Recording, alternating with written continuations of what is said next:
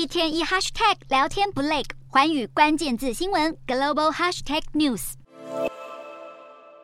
随着 AI 话题成为科技界的当红炸子鸡，越来越多专家开始示警 AI 技术的潜在威胁。日前，包括 OpenAI 创办人阿特曼与我国数位发展部长唐凤在内等超过三百五十位产业专家和科技领袖连续发表公开信，强调 AI 可能导致人类灭绝，呼吁尽速降低相关风险。但不只是这些科技技术研发者看见 AI 的危险性，就连 AI 本身也可以想象出缺乏妥善管理的情形下可能产生的最坏情形。当英国一家公司开发的人形机器人阿米卡被问到 AI 发展最噩梦的场景时，他是这样回答的。随着各行各业开始运用 AI 取代人力，未来 AI 在战场上的决策恐怕也将危及人类。美国空军 AI 测试与运行主任上校汉米尔顿先前在一场活动中表示，美军在一场模拟测试中安排了 AI 控制一架无人机完成任务，但为了防止行动受到干预，AI 居然在行动期间决定杀死人类的操作员，来确保任务能顺利完成。虽然这仅仅是模拟测试而已，但由于 AI 时常做出人类无法预期的决定，因此究竟依赖 AI 的决策，甚至把它纳入武器系统当中，是有利于人类发展，还是危害整体社会，已经引发正反讨论。